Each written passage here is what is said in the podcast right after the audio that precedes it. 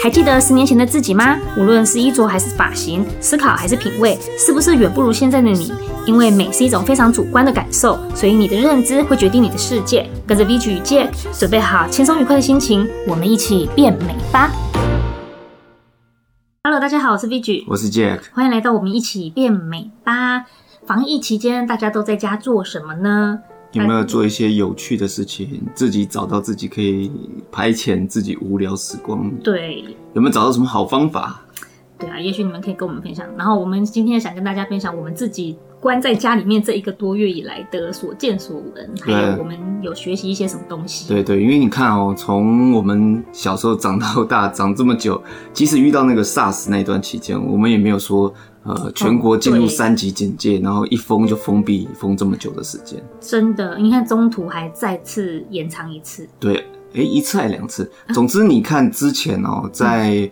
嗯呃，刚开始的时候，在那个中国大陆武汉那边爆发的时候，那个武汉整个封城啊，对，然后很多的那个人都被他们他们的封城是封的很严实的，人是被关在那个家家里面，基本上出不去，嗯、然后而且还有确诊，你有没有看到新闻上面确诊的，他是直接拿木板上去钉钉钉钉钉，哎呀，好可怕，邻居把他 钉住，帮他们出来。那个清宫剧里面，谁有得的瘟疫，就直接用木板钉死在房子里。对，然后你看哦，刚开始的时候啊，嗯、呃，他们。呃，彼此之间会打开窗户，然后互相会、欸、这栋楼跟那一栋楼互相呼喊呢、啊，嗯、加油啊，嗯、然后什么什么，然后结果那时候我们在台湾这边，因为我们没有疫情嘛，嗯、所以我们看的时候还觉得说，哎、欸，他们那样的行为也太奇怪了吧，这样。结果结果你看，现在轮到我们自己有疫情的时候，哇，呃，时间一长起来，我发现有一些就是我们的朋友们，或者是说呃新闻也好，网络上面也好，陆陆续续看到。街道上面开始人潮也慢慢都增加，人也都变多了。哦，你是说最近你觉得人开始变多了？对，所以也就是说，不管你是哪哪个地方的人啊，你看欧美那边也是，就是刚开始的时候大家会怕，嗯，所以大家都躲在屋子里面不会出来。嗯，可是，一段时间之后，尤其是你听到疫情指挥中心告诉你说，这个确诊人数不断的下降，然后死亡人数也不断下降的时候，你要表达的意思就是，其实像现在这个时间点，很多人已经开始放松了，因为我就。我们今天录 podcast 的时候，那个最新的人数是七十几个人而已。嗯，对，对因为前前上个礼拜都还是三百多嘛，死亡好像是六个人还多少？然后就是一直每天每天的减少。其实我们台湾也是蛮厉害的。刚开始的时候，呃，很容易就会人人心都会在看到这个整个疫情变好的状况下的时候，我们的心就会跟着跟着松懈松懈，然后就会、嗯、想要出去。呃、对，可是。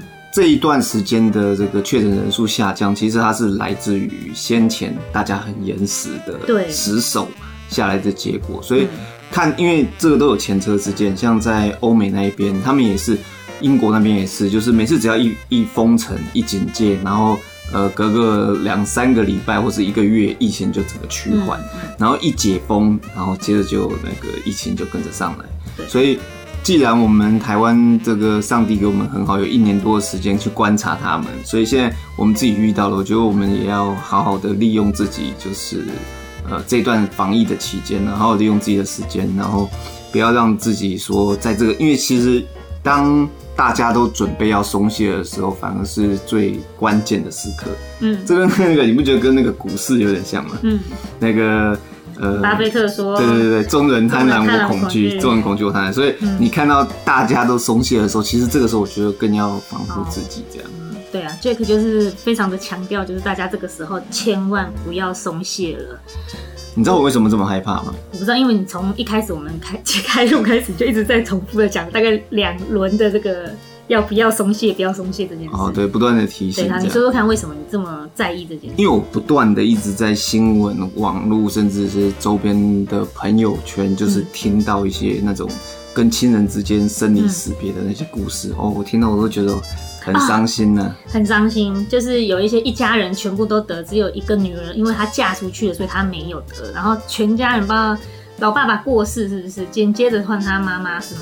嗯。然后结果他都没办法送他们，然后就只能隔着外面这样看，然后还要有一些家属，有一些其他案例是呃还要透过那个医护人员，医护人员帮他拿着手机让他视讯这样。对。然后就是你看哦，好好的人，然后我确诊，就大家都还来不及说些什么话，大家就分开来了，就是因为要单独。真的这种很像打仗，有没有？很像啊。被拆，硬被拆开。对啊，对啊，好可怕。被拆开，然后因为现在不是有那个很容易导致快乐缺氧这样。对对。那一旦快乐缺氧的时候，就是你不知不觉，哎哎，快，就是我我觉得我身体很好啊，没什么事啊，结果忽然就昏倒过去，然后就死了。很好笑的是。现在不是警戒几乎都已经就是已经降到蛮低了嘛，嗯，然后我们之前前因为就你刚刚说快乐缺氧这件事，对，那大家不是去买那个血氧机吗？对对。对嘛，好，然后我们就有人问我们说要不要来跟我们一起加入我们的团购一起买血氧机，嗯，然后 因为我觉得好像事情快结束了，可是我血氧机还没收到。哦，你有加入，你有加入，我们买，然后结果到现在还没收到，然后我就想说，如果到时候结束，然后我收到血氧机，不是很搞笑？所以你那时候 可以拿起来拍照，对，做个纪念这样。好，先回回的回到正题，就像你刚刚说，这件事情非常的可怕，就必须要正式的重视，尤其是当大家都觉得很松散，好像没什么事情的时候，这种东西呢，就在我们自己周围，其实我们的邻居，嗯，大概隔一两条街，是不是？嗯，对，就在这个地方哦，对，我们就已经看过有救护车。对，到那个那个那他们的楼下，对，去接人，去接人这样，嗯、然后所有外面的人都穿着防护衣，所以这件事情其实是离我们非常近的。然后就我我之前有一个很固定帮我们按摩的，就帮我按摩的一个按摩师，嗯，然后就有我们按摩这种是会聊天嘛，是在之前呐、啊，就是还没有呃说要警戒的时候，嗯，然后我都有固定去按摩嘛，然后他就跟我说他的弟弟。就是我们聊天，他就跟我说他的弟弟死于 COVID-19。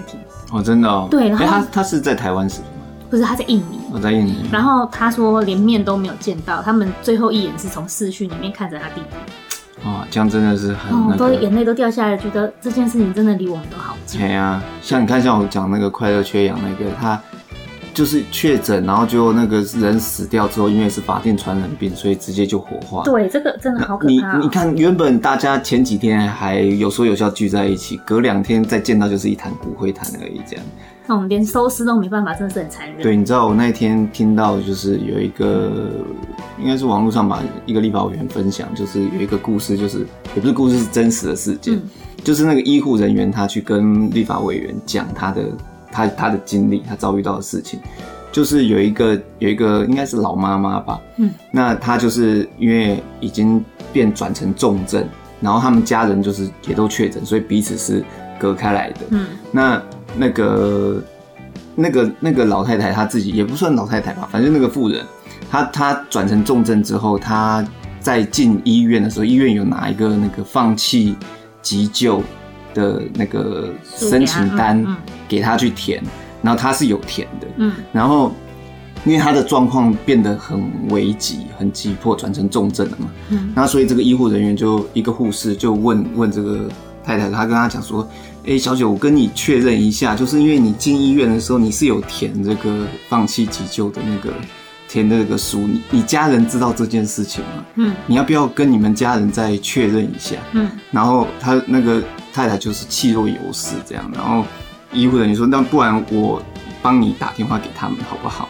然后呢，那个就点头说好这样。嗯，那结果那个那个护士小姐就帮他拨电话，嗯，然后把电话放到他旁边。那家人就是接到他电话就跟他鼓励呀，嗯，就说你要加油啊，你要撑下去啊，你要努力啊，嗯，我们大家都等着你回来啊，你一定要撑过啊，你一定会好起来。然后就一直跟他打气鼓励这样。嗯，那结果。那个护士小姐，她就听听完嘛，那那个太太也听完，然后电话挂掉之后，那护士小姐跟她讲说：“我现在问你，你要不要活下去？”嗯，然后那个太太就说：“那个，他就声音很小，就说他们要我加油，嗯，要我活下去这样。”然后那个护士小姐就再问他说：“我再问你一次，你要不要活下去？”嗯，结果他就说。他们要我加油，我要活下去，这样。嗯，然后结果那个，因为他不是原本是前方去急救嘛，嗯，结果那护士小姐就马上冲出去把飞镖门打开，然后马上冲去，这里有病人很危机，他现在要气切，要插管，然后要来急救，这样。怎么这么突然？就是因为他已经很弱，随时都会离开，哦，那已经很危急了。嗯，那小护士小姐知道他有签，嗯，那因为你有签，所以到时候就是看着你走，就这样子嘛。那可是他的家。他的家人一直鼓励他，那变成他自己就觉得说我要活下去，我要尽一切努力活下去。那护士小姐就马上帮他求救，这样，然后医生他们就进来帮他做插管。所以你看，感染这个疾病，你一边说一边在哽咽。对，因为我我觉得，我觉得这样的 故事，你说我都眼泪要掉下来。这样的故事好多，这段期间我听到好多，多啊、所以。所以现在看到这个，眼看着说三级警戒快要结束了，嗯、然后看到大家在松散，台北捷运的人开始变多，多马路上的人开始变多，其实会觉得有点紧张哎。你你就看着说啊，怎么办？我因为之前一直很期待的说，我们台湾。台湾不一样，再再一定再来一个零案例这样。对，我们从一样可以把它重新就是归零，嗯、因为我看大家都这么努力这样。对，所以如果大家有听到这一节 podcast 的，请大家尽一切的努力保护自己，也保护家人，还是尽量就是不要外出。然后现在买蔬果嘛，都其实都还是可以上网去买。嗯，那大家就订好一整个礼拜的份，或者一一两个礼拜的份，其实是办得到的。所以尽量都不要出门。对，对，那讲到这些，嗯、啊，你还有要说没有没有吗？好，那就是讲到这些，因为 COVID nineteen 其实最终的解决方法还是我们必须要打疫苗，就是要达到群体免疫了。台湾要大概百分之六十到七十人都有施打疫苗。我听好像是吴淡如说的吧，嗯、他好像是说他好像，但大家可以自己去确认一下他怎么写的。嗯、我印象中他好像是说要达到集体免疫，好像要等到一百一十六年，哎，一百一十六，今年一百一十嘛。一百一，对，他说要六年后才有可能得达到集体免疫。他所谓的集体免疫是全球化的集体免疫，哦，应该是，应该是全球化的集体免疫。可是也就是说，打疫苗还是我们最终极的一个手段了。是是，其实每个人都要打。你看最近除了这个疫情的事情之外，疫苗也产生出一些很混乱的事情。嗯，你看那个很多我们听到的呃。老人家打了就走了啊，然后有慢性病的也就算了，洗肾的不是不是算啊，不是也不能算。我所所谓算的是指说，呃，比较容易把它归类成啊，因为他有慢性病，所以打了疫苗之后起了一些反应这样。那有些是健康的，因为不是有一个九十五岁的老妇人，她也是打了疫苗之后，就、后来直接趴洗澡的时候就忽然头晕眩，就趴到那个浴缸里面就。也不知道他是被淹死的，还是因为怎么样窒息死的，也不知道。所以还是让人心惶惶啦。打疫苗也不是，不打也不是。对，现在又还有一个新闻，那个孕妇，她不是孕妇，妈妈刚生完，刚生完小孩，她小孩是两个月，然后他要哺乳，他他吃那个好像是四公所还是？对，她殡葬政政府殡葬区的管理殡葬区，所以他是第二线要第二类要打的，然后好像就是他打了嘛，打他之后回去哺乳，当天晚上他小孩就走了，两岁的女娃娃。对啊，所以。呃，但是啊，就以站在科学的角度来讲，说要不要打，还是得打，还是得打，因为是有风险，没错。但是，呃，整个社会最终要达到群体免疫，最终还是得靠这个疫苗。对，你总不能就真的像一百年前一样，所有的人用佛 佛系防疫这样子吧？对，一百年前的西班牙流感，那时候死掉五千万人到一亿人之间呢，因为太多人了难以统计，嗯，所以基本上是五千万到一亿。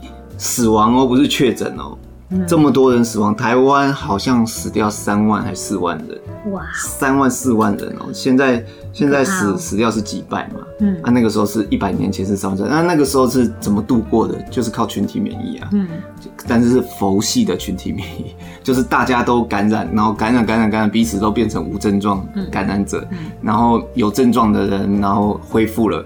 然后少部分的人他有症状，然后变成重症，然后离开了。嗯，对，所以就照照这样子的情况，然后感染到最后，大家会群体免疫。嗯，人类最终都会度过这一关，但是有疫苗的帮助，我们可以减少最多的人命的上面的损失嘛。对，所以只要有机会，还是去打疫苗还是比较好。还有就是真的尽量都不要外出，不要跟人群接触，然后保持安全距离。我觉得一直到就是。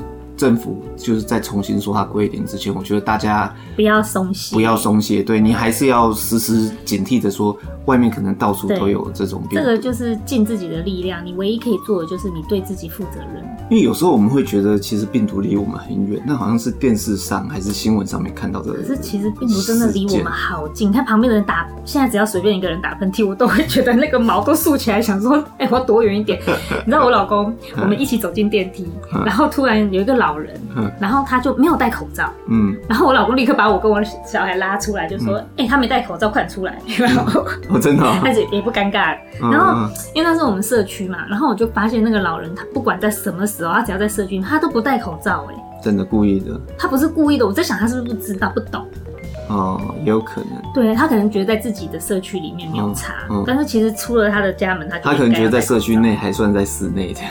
就他家，他觉得他还是他的管管制范围这样。那我们关在家里面这么久，你知道我一直有一种感觉，嗯、因为我我后来我们都没有出门嘛，嗯、然后我们的食材全部都是网购跟团购。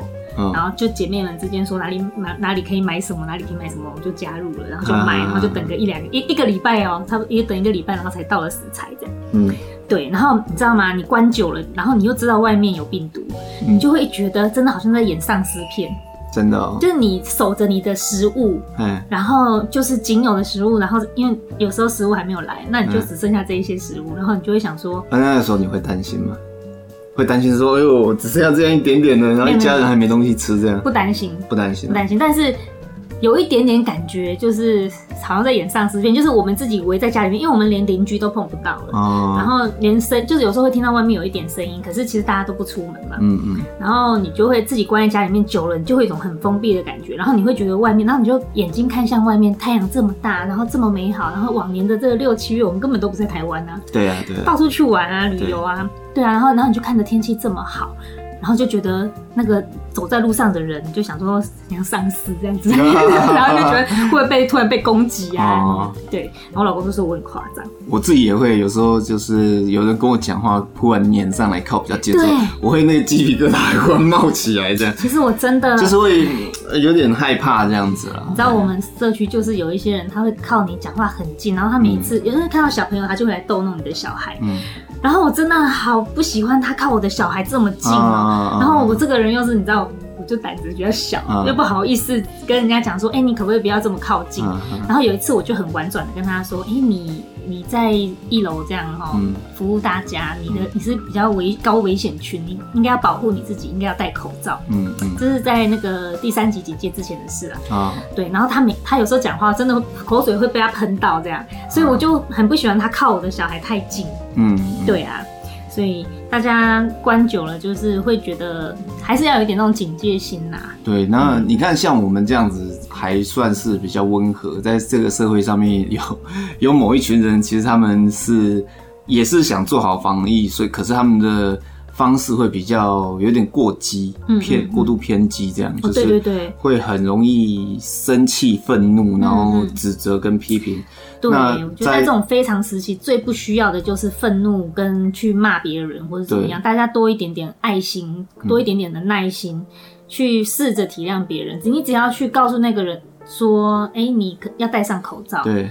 对，或者是说尽量怎么样？对，不要用骂，就是很激烈的方式。甚甚至我觉得在网络上面，有时候我们留下评论的言语的时候，可以表达意见、表达立场，但我觉得不需要带有情绪、谩骂或攻击这样子。哎，你讲到这个，我最近那个。贾永杰什么？他们嗯，他捐呼吸器嘛，就很多、那个、很多人，当他们在做这些爱心善举的时候，嗯，先不管他背后什么动机，但是他做出这些社会非常需要的资源提供出来的时候，嗯，还是希望大家不要谩骂。对啊，对啊，他已经做了我们很多人都做不到的事情。没错，对，他能够号召这么多人，即使不是说全部都是他捐的，嗯，嗯，对，但是他能够号召这么多有钱的人来帮忙尽这一份力，我真的觉得很了不起。嗯，抛砖引玉嘛，那其其实不管站在哪一个角度来看，嗯。最终获利的还是属于我们全台湾人民嘛？没错。那所以，所以也不用去管说别人做一件事情，他的立场是怎么样啊，或者他的目的是什么样？嗯、因为最终的结果来看，台湾人民都是受益的。没错。那我觉得看待很多事情的时候，尤其是在这个阶这个阶段的时候，我们更应该要柔软一些，心情要放松一些，嗯、开心一些的去。享受自己的这种独处生活、嗯、对，很难得有这么长的时间是你可以尽情做自己想做的事。那你疫情期间在做什么？我自己啊，嗯、我疫情时间其实做很多事情。我看了一本书，叫做《快思慢想》。嗯快思慢想。那听你分享。那个一个心理学家写的书，我一开始觉得说，哎、欸，这本书可能很难读，因为是心理学家写的。看到有点累，因为你拿给我看的时候，我想，哇，这么厚一本。对，对，超厚，你有看到？超厚，头晕，对，超厚。可是它里面写的。呃，口气就是那个翻译的人也翻得很好，嗯，他的口气啊、口吻啊，然后切切入的角度啊，都很轻松，嗯、很容易读，嗯嗯、读起来是没有障碍的，不会说什么一堆医学名词、心理学名词这样没、嗯、没有不会，嗯、而且它里面主要内容在讲说每个人其实。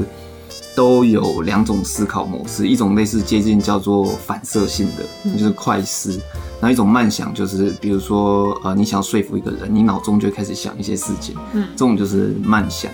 那每一个人都有快思跟慢想，可是如果你越了解什么是快思，什么是慢想，然后再回来对应分析你自己，嗯，也可以用来分析你周围你遇到的人的时候，你会用一个更平和而且更平和衡的心态。去看待人跟人之间的关系，或者是看待你自己，对，也就是说你对自己会有更多的认识，这样。嗯嗯。所以我读这本书觉得蛮有意思。那另外还有一些时间比较空余一点的话，我就念个英文啊。嗯。哦，我 我这段期间我在网络上花了一堆钱去买了一堆课程，你知道，英文课程。嗯。然后就就去看，然后发现哦，我好像。不应该这样乱花钱，你知道？嗯，就是我应该一个读完一个教材读完再读下一个。从以前就是没有少花学习英文的钱，一直听一直听，觉得说哦哦，这个讲师很厉害啊，这个好这个好，我要我要，然后就听了一两堂课，就又脸书翻翻翻，又看到广告，有没有？然后又觉得说哦，这个这个也不错，好好好。其实我觉得在台湾真的好幸福，就是我们买这些教材都绝对比。在国外要学习一个东西要便宜很多，因为我们的成本低很多啊。对啊，对啊，是很棒。然后工作方面，其实即使待在家里这段期间，我的工作其实是有影响，但是没有影响到这么多，因为我本身就在企划方面琢磨比较多嘛。嗯。那最近因为有要筹划一系列的新商品出来，嗯，那在规划中，然后也是时不时要跟你跟 AJ 开会嘛。嗯嗯。对，那呃没有机会可以群。不是群聚，没有机会可以团聚，嗯、大家就视讯方面这样子讲一讲，我觉得其实呃影响不是非常大这样子。那另外运动方面呢、啊，就是比较不能出去外面走啊、慢跑啊什么之类的。我我反而拿起那个跳绳，因为我的国中同学说，哎、欸，大家一起来练个跳绳这样，嗯、然后响应号召，我就也拿起跳绳来练一练，然后我才把自己人生的这个跳绳。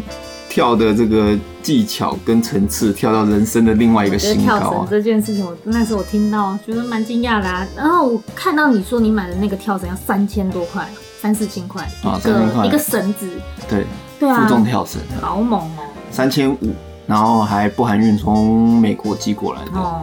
然后我那时候不是问你，为什么突然大家都跳起绳来？哦，因为有一些 YouTuber 他在就是他们在练嘛，然后就会带起这个风气。对，那一传十，十传百，就会这样哦，一直传开。你看啊，我回来我我回来的时候听看到你拿那个新的跳绳，好漂亮，银黄色嘛。一个是银绿色，一个是白色，哎，然后另外又另外去英国那边买了两条，一条红色，一条黄色，很漂亮。然后，哎，我刚刚讲什么？突然那我我。你问我说：“哎、欸，我这段时间自己跳绳之后有一些心得吗？”其实我是不是有的？因为它很像在玩，你知道？嗯、你虽然是在运动，但它在接近玩的成分其实偏蛮多的。嗯、尤其是当跳绳有很多技巧，当你学会一个新技巧的时候，你就好像解锁了某一个成就的感觉。嗯、所以你会不知不觉时间就花运动时间。可能有些人叫你去慢跑，跑二十分钟，你就觉得。你说什么跳一个小时等于多少？我我我是带我的这个那个智慧手表嘛。嗯、那我平常以前在做那种很激烈的拳击有氧或者是的有氧的时候，嗯、我大概做四十分钟会燃烧五百到六百大卡。嗯、那我这一次跳绳啊，嗯、我去。一样用同一只手表去记的时候，嗯、我一个小时燃烧一千大卡。然后一个小时是让你觉得轻轻松松？没有，也很辛苦很累。哎、但是 但是你停不下来，这是重点。哦，你停不下来，你你比如说你打拳击有氧，你是靠意志力去撑的。对，就我我要撑下去，我要撑下去，我要撑下去。然后可是跳绳是因为你就很像在学一个新东西，所以你就会觉得，哎、欸，我要我要。成功侧甩绳，我要成功 double under。哦，所以你就在玩就玩游戏当中，对对对，有点这样的这样的感觉，一个小时莫名其妙就过去了。然后你就看手表上面写一千，哇塞，我就觉得哎，那如果你在居家期间，你想要减肥减脂的话，嗯、我觉得跳绳，我个人其实是蛮推荐。但前提是你要会跳，嗯，因为很多人像我自己刚开始还不会跳的时候，其实我在跳绳。谁会跳绳啊？不是，因为你跳会伤膝盖，你知道，一般人跳的时候喜欢把脚缩起来。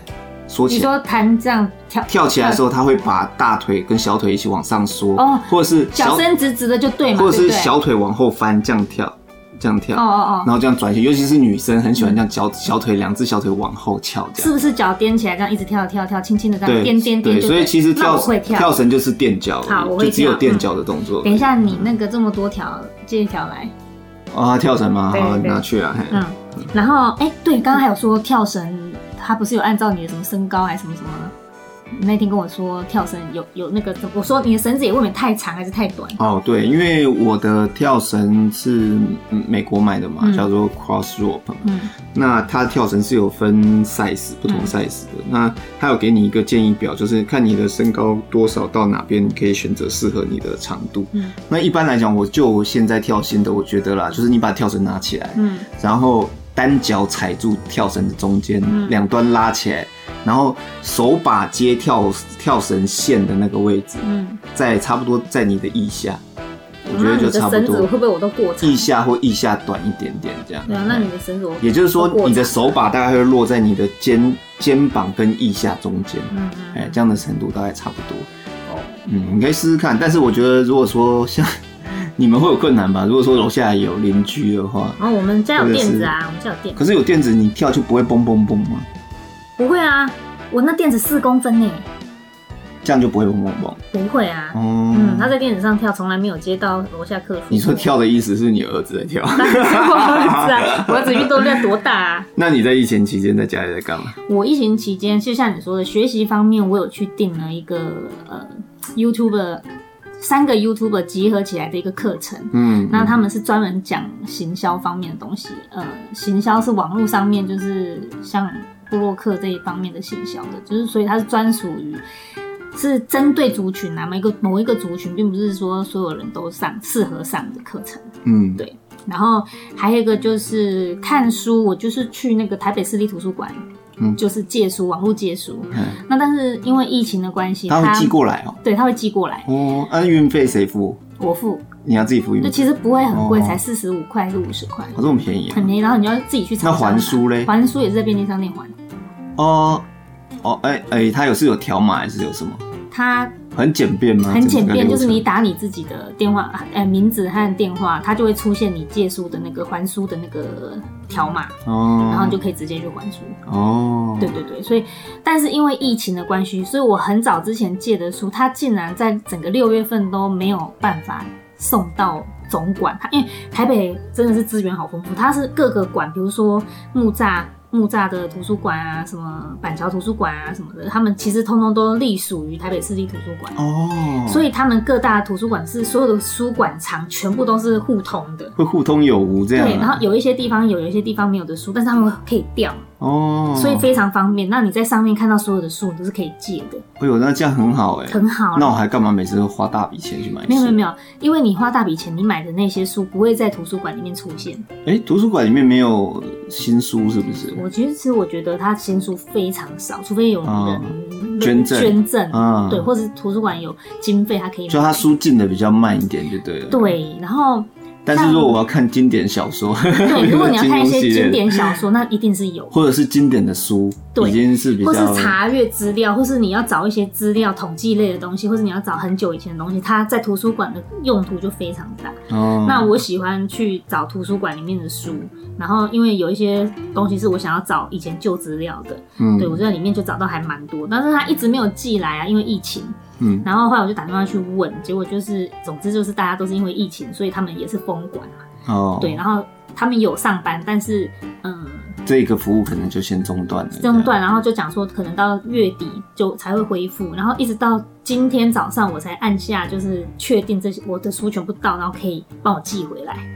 哦，它还有集货的那种概念，对，就是集货，你等全部的书通通都累积到了，然后再寄回来这样。嗯，对。那借书有期限吗？有，你可以好像可以借三次，每一次是一个月，所以你其实哦，你可以延展。也就是说，你可以放你家三个月。对，所以我最多一次借到十五本。十五本三个月其实也很拼诶，很拼。嗯，对。然后我觉得一个礼拜能看完一本书就已经是一个了不起的成就了。对，就是尤其我的小孩根本就没办法很专心的看，但我还是看完了。哦。然后后来。我现在就想，反正就想觉得，如果说需要，我就重复再重新借退回去，再回来一次。哦，那也可以花一点点的运费，你可以获得很大的知识量，就觉得还不错。这样也不错，对。然后再来就是工作上面的事情，我跟你一样，我也有新企划。嗯，对。然后我的企划就是我一直很很喜欢，就是很希望自己有一个属于自己品牌的东西，然后想要送给大家的。嗯嗯。然后挑一些小礼物送给大家，所以我现在正在努力这个方向。哦，听起来有好康的可以拿哦。对，就是新企划，然后。所以我的新计划牵动着我必须要瘦，嗯，对，然后，嗯、呃，所以就是运动，就是这牵扯到就是我的运动。最近就把运动也带上了，这样。虽然之前一直想要逃避，对啊，我一直逃避，逃避，逃避，然后就逃避不是办法，真的不是办法。后来我就运动了，嗯、就做了一个瑜伽。也不知道有多少朋友他们在这一段就是三级三级。这个叫什么？三级警戒。三级警戒的过程中，会不会体重是增加的？我我自己体重是一直下降的哦，因为我刚好现在在减脂期，所以我体重是一直下降的。很多人都在增加，其实我整个被封锁的期间，我也是在增加的。你也是增加？增加，因为我每天都吃饱睡，睡饱吃嘛。可是你有运动啊，然后你没有没有，我运动是。最近一两个一个礼拜的事，哦，才一个拜。然后一个礼拜可能也做三次，能够就能够完整的做完一套三次就很厉害。哦，能够少就比较多的感觉。不是啦，有时候你真的是因为你顾小孩，你顾到半夜的时候，你就会隔天早上起来根本没力气了。但你可以带着他一起动啊，我有看他这么喜欢运动，上一次我就带着他动。我带着他动，他就他常被我后后腿踢到，你知道吗？那你不是你应该眼睛是看着他，他怎么会跑你后面？他就很奇怪，我在你知道瑜伽他是趴在地上，嗯、然后呢，我的腿要从后面扫堂腿之类的，哦、他就他每次都会被我这样直接推过去。后来我就很注意他有没有在我后面，哦、他就很奇怪。的概念，他很奇怪，他每次都喜欢跑到我的 你脚过来，他头就刚好伸出来让你扫的。然后我我因为我一整个人站着在用他的垫子嘛，那那他就会他就会。他 就很奇怪，他就是永远都，他就开始不做运动。他原本很爱跳，他就要跟在你周围这样。对，然后又跟在我周围，自己又不跳。嗯。他但但是这两三天他 自己有一个新招，很好笑。嗯。我在趴在那边做有点像类似棒式的动作。嗯。然后呢，他就在旁边，然后跪下来就给我演五子哭木。什么五子枯木？那个他开跪下来哭。白琴吗？秀什么白？那个那个女的不是会在那边狗这样，他他会这样啊对，然后手就跟我往下，就很像在膜拜，很像膜拜，然后他会叫你大声 啊对，然后就这样就拜你这样，就 对，他就拜我，然后就一直叫一直拜我这样，然后我就笑了。然后他最近也还会学我，就是。趴在地板上嘛，要抬腿踢嘛，嗯，然后抬腿踢是练臀部动作，他 就学我抬腿踢一只脚这样。有成功吗？他就是一直踢啊！我跟你讲，小孩因为他的腿没有什么像我们很长很重，他短嘛轻，所以他很容易就达成那个动作。如果把他拍起来，哦，我哦，真的。对，讲到这个，就是我最近还有就是。开始重新的在剪那个小短片哦，在拍小短片，所以我到时候可以跟大家分享，他就是学我运动的时候那个题很好笑，哦哦哦、对啊，所以我蛮喜欢你最近这一系列的影片，我有先看过。嗯嗯对，那那些预告，我的小短片叫做《日常小子及其他》。哦，我觉得这个 蛮有意思的。对，我其实有收到一些朋友的讯息，就是很喜欢我最近拍的小短片，很短，因为大概有些短的，就是一分钟都不到。有有点那种生活小品的感觉。对对对，就好像就是你在电影当中一一部电影里面，你会看到一些比较呃剧烈、黑暗，然后还有那个恐怖的一些场景，嗯、然后。当时的主角，他脑中就会回忆一些他人生美好的画面。嗯，你剪的那个就很像那个，就是一些在包含一些对一些人，他当他在痛苦当中的时候，脑中会回想起自己人生幸福快乐那些片段的画面。这样，你还真会联想哎，很像。那我有收到讯息，就是跟我说他他很喜欢我的我跟我小孩的这种互动，嗯，然后他很喜欢我的小短片。他说第一集是嗯。